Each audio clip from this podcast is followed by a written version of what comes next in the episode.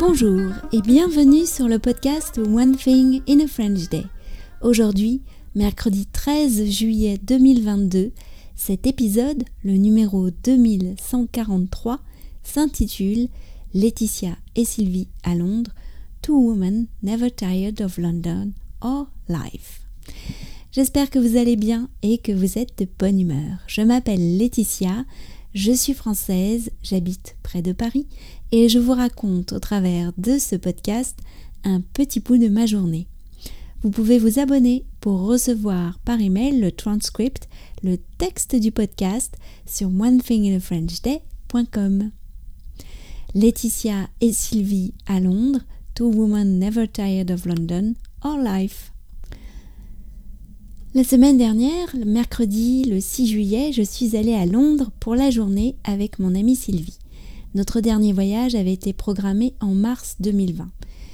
Il n'avait bien sûr jamais eu lieu.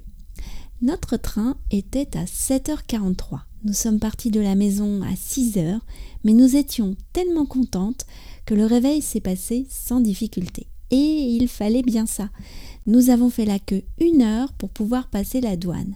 Maintenant, il faut montrer son passeport. La carte d'identité ne suffit plus depuis que le Brexit est effectif.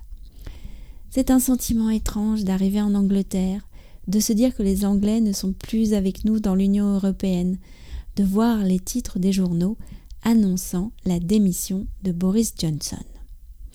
Nous avons commencé la journée par une promenade jusqu'à la librairie Foyles.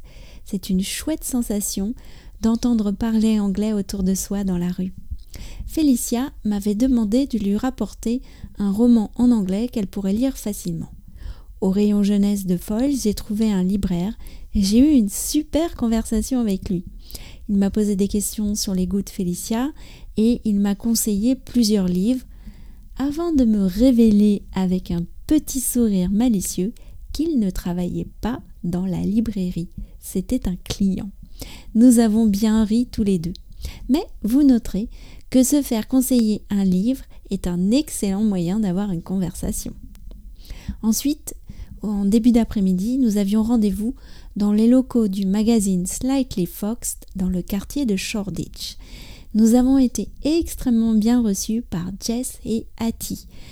Nous avons fait du shopping dans les petites boutiques du quartier, pris un encas dans un coffee shop avant de retourner à la gare Saint Pancras en métro. À la gare, après avoir passé nos billets, nous devions passer les portiques de sécurité. Il faut poser ses bagages dans un bac qui voyage sur un tapis roulant. C'est à nous de mettre le bac sur le tapis roulant. Contrairement aux autres, notre queue n'avançait pas vite. Nous avons vite compris pourquoi. Deux dames françaises attendaient que quelqu'un veuille bien s'occuper de mettre leurs bagages sur le tapis roulant. Oui, elles n'étaient plus toutes jeunes, mais était-ce une raison pour ne faire aucun effort Demander de l'aide, par exemple Non, elles attendaient comme si c'était un dû. Les agents sur place avaient bien compris leur manège et les ignoraient royalement. Les dames râlaient, mais elles ont fini par s'adresser à quelqu'un avec ce ton si particulier des snobs. Bref, Sylvie et moi en avons profité pour passer. Dans le train, nous avons grignoté notre repas acheté au Marks Spencer de la gare. Oh, ils ferment tous les uns après les autres à Paris, avant de piquer du nez. La journée avait été riche et pleine de surprises. Londres est toujours aussi unique. One Thing in a French Day, c'est fini pour aujourd'hui. Je vous retrouve vendredi pour un micro-épisode, une devinette, comme l'été dernier. À très bientôt, au revoir